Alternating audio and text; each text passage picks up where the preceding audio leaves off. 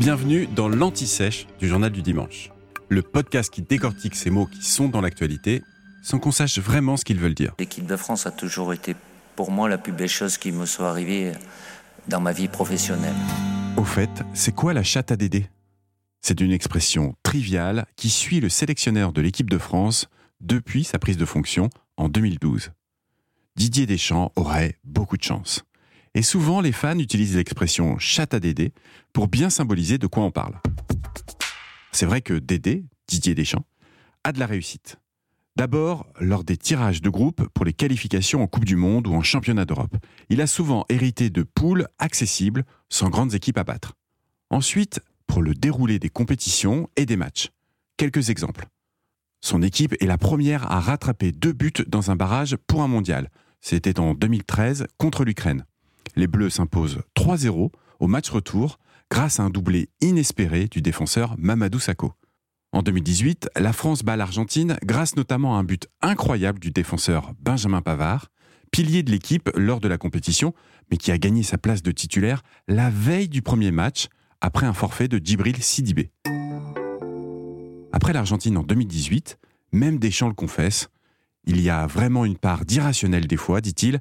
Le but de l'égalisation, celui du 2-2, c'est mon latéral gauche qui centre pour mon latéral droit et sa volée finit dans la lucarne. Si je vous dis que c'est travailler à l'entraînement, vous allez rigoler. La veille du quart de finale, toujours en 2018, c'est le buteur uruguayen Edinson Cavani qui se blesse. Le dernier match verra le premier but contre son camp de l'histoire des finales de la Coupe du Monde.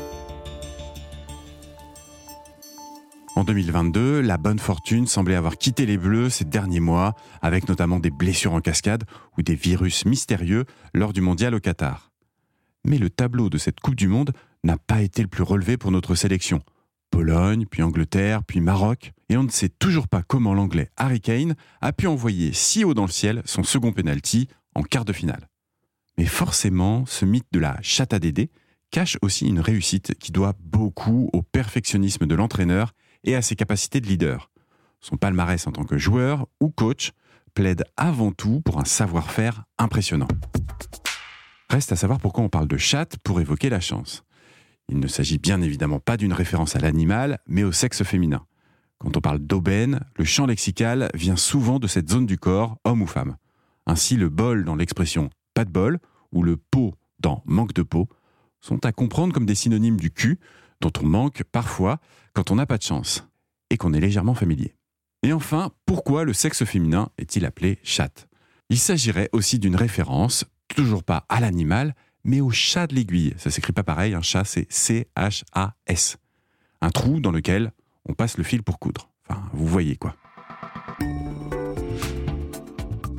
Vous venez d'écouter l'Anti-Sèche du Journal du Dimanche, le podcast qui répond à la question que vous n'osiez pas poser.